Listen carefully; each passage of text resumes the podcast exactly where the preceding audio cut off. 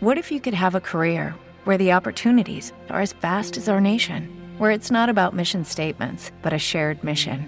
At U.S. Customs and Border Protection, we go beyond to protect more than borders from ship to shore, air to ground. Cities to local communities, CBP agents and officers are keeping people safe.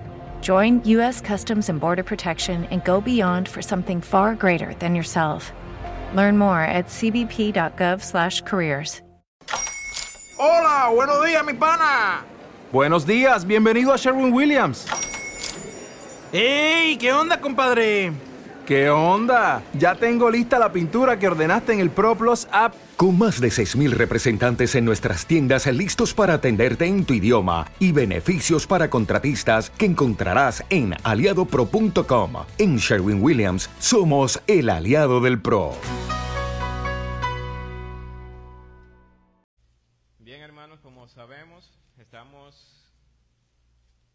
Tratando el libro de Ruth y este es nuestro último capítulo que estaremos viendo de esta serie del libro de Ruth. En el capítulo 1 nosotros pudimos notar, eh, estuvimos viendo lo que es cómo la familia de Elimelech que residían en Belén ante la escasez, el hambre que azotaba la tierra, decide salir de su tierra buscando eh, quizás mejores condiciones de vida para su familia. Elimelech sale y se va a los campos de Moab, donde residiendo en aquel lugar, este fallece dejando a su esposa viuda de nombre Noemí.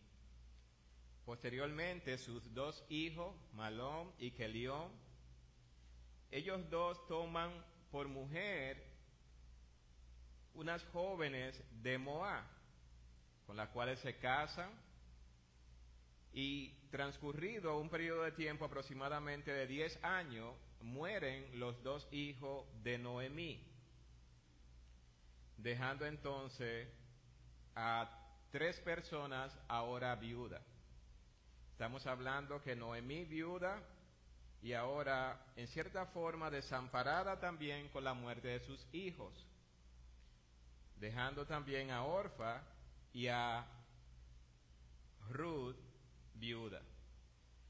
Y esto presenta el capítulo 1 un, una condición de amargura en la cual se encontraba Noemí, que decide regresar a Belén ya que había escuchado que Dios había visitado esta población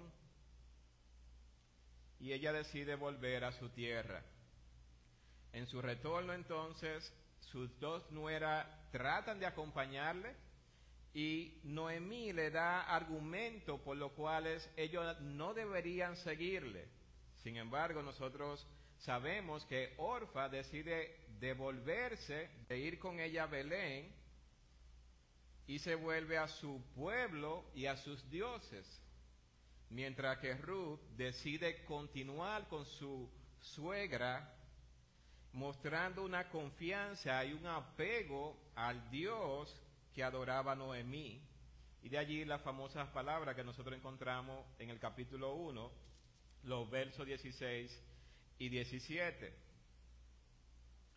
donde ella muestra una confianza en Dios, y también en su suegra, un apego que solamente la muerte podía hacer separación entre ellas dos. En el capítulo 2 entonces pudimos ver la bondad, la generosidad de un hombre que es vos. Cuando Ruth va a recoger detrás de los espigadores, y la idea es que la costumbre establecía que al hacer la obra de recoger lo sembrado, era dejar caer algo para la viuda, para los extranjeros y para los desamparados o los pobres de la comunidad. Así que Ruth inicia a hacer esas obras agrícolas, se puede decir, de recolección para ella y para su suegra. Y cómo Dios entonces obra en el corazón de vos un hombre generoso que provee protección, sustento y reconoce entonces las acciones que esta joven moabita, Ruth, está haciendo por su suegra. En el capítulo 3, Noemí había planificado una forma de poder llegar a vos y en cierta forma confrontarlo para que éste redimiera a, en este caso a Ruth. Y nosotros vimos el capítulo 3 como ese encuentro entre Ruth y vos en la era, cómo se planteó, cómo se dieron ese cruce de palabras, esa conversación a medianoche, podemos decir, y cómo vos exaltó a, a, Ruth, cómo la identificó como una mujer virtuosa, conocida por el pueblo como una mujer virtuosa. Y aunque vos tenía el anhelo de poder redimir a Ruth, nosotros vimos que él le muestra en el versículo 12, dice, y ahora, aunque es cierto que yo soy pariente cercano, con todo eso hay pariente más cercano que yo. De modo que vos da su palabra de que Él va a hacer todo lo que está a su alcance, con la finalidad de cumplir con aquello que establece la ley, mientras que Ruth se va donde su suegra Noemí, le dice todo lo que había sucedido. Y el versículo, el capítulo 3 concluye diciendo, entonces Noemí dijo, espérate, hija mía, hasta que sepa cómo se resuelve el asunto, porque aquel hombre no descansará hasta que concluya el asunto hoy. Nosotros veíamos que vos es un hombre comprometido. Es un hombre con un corazón noble, pero es un hombre que es diligente. Y ellas pueden identificar esas cualidades de este hombre. Cuando Noemí le dice a Ruth, espérate, hija mía, hasta que sepa cómo se resuelve este asunto, porque aquel hombre no descansará hasta que concluya el asunto hoy. Muestra entonces un hombre diligente, un hombre comprometido, un hombre que no posterga aquello que es importante y que es oportuno hacer. Es de esa manera entonces, con la encomienda que tiene vos de buscar el pariente, mientras que Noemí y Ruth están a la expectativa de lo que va a suceder. El versículo, el capítulo 4 entonces inicia diciendo, vos subió a la puerta y se sentó allí. La puerta de la ciudad era identificada como un lugar donde se llevaban a cabo las, las negociaciones del pueblo que beneficiaban al pueblo, pero también era el lugar donde eran juzgados los asuntos que tenían que ver con los pobladores de la ciudad, aquellas personas que pertenecían a la ciudad. Era un lugar de juzgar las cosas grandes y pequeñas. Así que vos se ubica en este lugar sabiendo que tiene la oportunidad de poder encontrarse con este pariente cercano de Limelet y de él también. Dice, continúa diciendo el versículo 1, la parte B, y he aquí pasaba aquel pariente de quien vos había hablado. Y le dijo, eh, fulano, ven acá y siéntate. Y él vino y se sentó. La palabra en hebreo para fulano es pelomi almoni. Y esta es una expresión utilizada para no declarar el nombre de la persona a la cual se está haciendo referencia. Algunos estudiosos piensan que vos en ese momento llamó a esta persona por su nombre.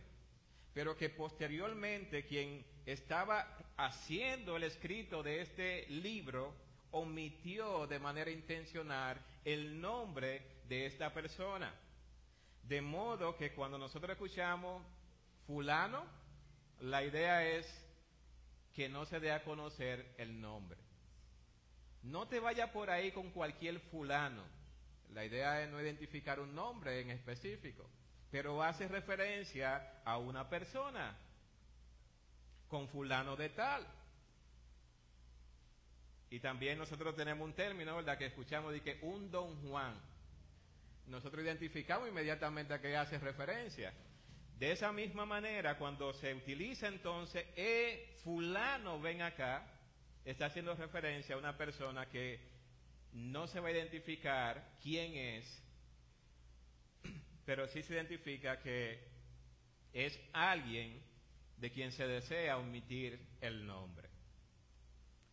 Así que vos llama a este pariente cercano, le pide que se siente con él en aquel lugar a la entrada de las puertas de la ciudad. Él vino y se sentó. El versículo 2 dice, entonces él tomó a diez varones de los ancianos de la ciudad y dijo, sentaos aquí. Y ellos se sentaron.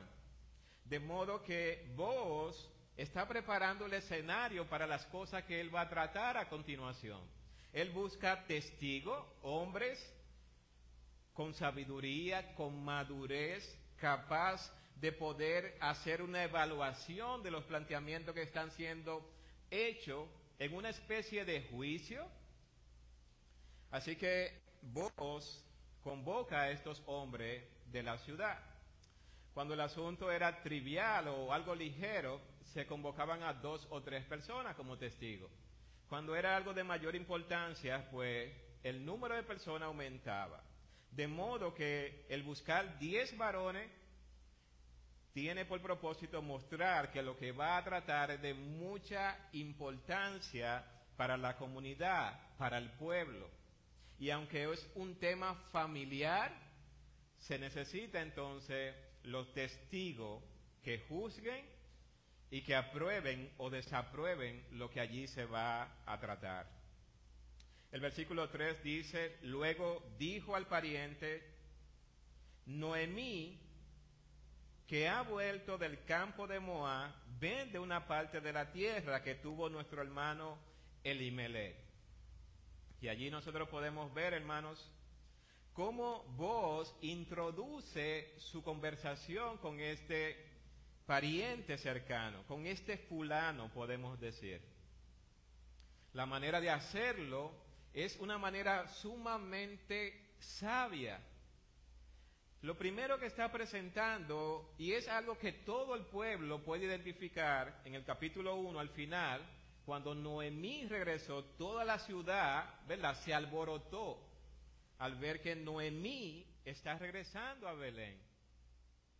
Y ella, las palabras de Noemí fueron, no me llamen Noemí, que es dulzura, llámenme Mara, porque estoy en amargura. Ella, había un revuelo en el pueblo, así que todos en el pueblo conocían que ella había regresado. Y vos introduce con esas palabras, Noemí que ha vuelto del campo de, del campo de Moab, vende una parte de la tierra que tuvo nuestro hermano Elimelech. Y allí le hace referencia entonces a, de qué se trata este, esta reunión o esta conversación. Bueno, Noemí regresó y como sabemos, la viuda eran personas que quedaban desprotegidas con el fallecimiento de su esposo y de sus hijos también. Así que estando en una condición de necesidad Noemí y había terminado el tiempo de la siega, es decir, que los terrenos que había dejado su esposo Elimelech, su herencia en Belén, esos terrenos luego de la cosecha podían ser colocados a la venta. De modo que llegando este tiempo, ella podía vender una parte de su herencia si así lo deseaba. Así que vos presenta que ella está vendiendo la tierra que le pertenece a Elimelech. Y aquí identifica que ellos son parientes, sus hermanos. Versículo 4. Y yo decidí hacértelo saber. La idea que presenta el texto en el idioma griego es yo decidí abrirte el oído, es darte a conocer algo que posiblemente tú no sabes que, que, está sucediendo en ese momento. Nosotros podemos ver en la vida de vos un hombre comprometido, un hombre generoso, pero un hombre que no busca ocultar un negocio que está eh, con la posibilidad de beneficiarlo a él o a otra persona. Él está yendo a la persona correcta para tratar un asunto que es sumamente delicado en el pueblo y para la vida de Noemí y también de Ruth. Así que el versículo 4 dice, yo decidí hacértelo saber y decirte que la compres en presencia de los que están aquí sentados. Hermanos, la manera de presentarlo es, tú tienes todo el poder y la autoridad para tomar esta posesión, para poder comprarla. Y lo puede hacer con estas personas como testigo. y de los ancianos de mi pueblo, si tú quieres redimir, ¿sabe qué? Redime. Y si no quieres redimir, decláramelo para que yo lo sepa, porque no hay otro que redima sino tú y yo después de ti. Y él respondió, yo redimiré. Cuando uno llega a esta parte del versículo, uno puede notar que las diligencias que iba a hacer vos, él la está haciendo. Él le dijo a Ruth que iba a hacer todo lo posible, pero que había un pariente que era más cercano que él. Así que, aunque él presenta esta opción a su pariente diciéndole, eres tú el que puedes redimir, ahora si tú no quieres, si no es de tu interés, sabe que yo voy a redimir. Y allí entonces presenta que no hay otro, aparte de ellos dos, primero el pariente fulano y luego vos. ¿Cuál fue la respuesta de este fulano? Yo redimiré. Y en ese momento, hermanos, podemos decir, wow, eh, se acabó la oportunidad que tenía vos Sin embargo, este hombre había presentado la oferta con la atracción principal que podía ser para cualquiera. Adquirir tierra, más posesiones, más, más posesiones terrenales, más lugar donde producir. Sin embargo, ahora vos le va a presentar cuáles son las implicaciones de adquirir esos terrenos. Versículo 5. Entonces replicó vos, el mismo día que compre las tierras de mano de Noemí, debes tomar también a Ruth, la moabita, mujer del difunto, para que restaure el nombre de del muerto sobre su posesión. Hermanos, y estas serían como la letra, la letra pequeña de los contratos. ¿Verdad? La parte que, que a la persona no puede leer y que están ahí. Así que vos no busca ocultar cuáles son las implicaciones de hacer la compra. Aunque es atractivo adquirir estos terrenos, vos le presenta cuáles son las implicaciones. El día que tú compres, debes tomar a Ruth, la moabita, mujer del difunto, para que restaures el nombre del muerto sobre su posesión. Si nosotros vamos a Deuteronomio capítulo 25, desde el versículo 5, la ley del levirato y, y leyes y costumbres que habían sido dadas por Moisés para las regulaciones del pueblo establecían, capítulo 25 de Deuteronomio, verso 5 dice, cuando hermanos habitaren juntos y muriere algunos de ellos y no tuviere hijo, la mujer del, del muerto no se casará fuera con hombre extraño. Su cuñado se llegará a ella y la tomará por su mujer.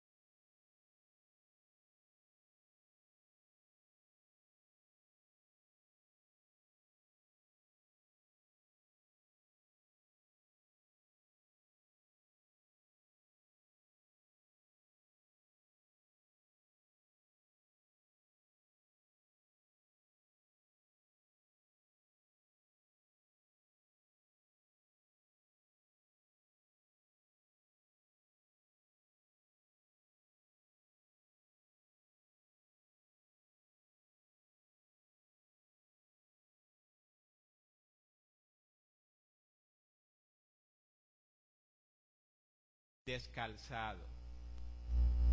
Si ustedes se fijan, las implicaciones de no querer redimir la casa del descalzado era en cierta forma una persona que era humillada públicamente y que era visto como alguien no grato en la sociedad por no querer mantener la descendencia de su hermano. Dice el versículo 7 entonces, y había ya desde hace tiempo esta costumbre en Israel tocante a la redención y al contrato, para que la confirmación de cualquier negocio, el uno se quitara el zapato y lo daba a su compañero, y esto le servía de testimonio en Israel. Entonces el pariente dijo a vos, tómalo tú y se quitó el zapato. Así que nosotros podemos ver que el pariente no quiso comprar la heredad. Hay varias argumentaciones que se dan como pretexto por el cual él no quiso comprar. Una de ellas tiene que ver con que las posesiones que él tenía ya adquiridas como parte de su trabajo eh, se verían afectadas porque si Ruth tenía un hijo, la posesión, su heredero era este niño. Así que las posesiones que él tenía también se le iban a sumar a este niño que posiblemente nacería. Y a la vez también él perdería su descendencia para mantener la descendencia de alguien que ya falleció. Así que la valoración que hace este hombre, él ve más sabio no redimir que llevar a cabo el acto de redimir y adquirir a Ruth como esposa.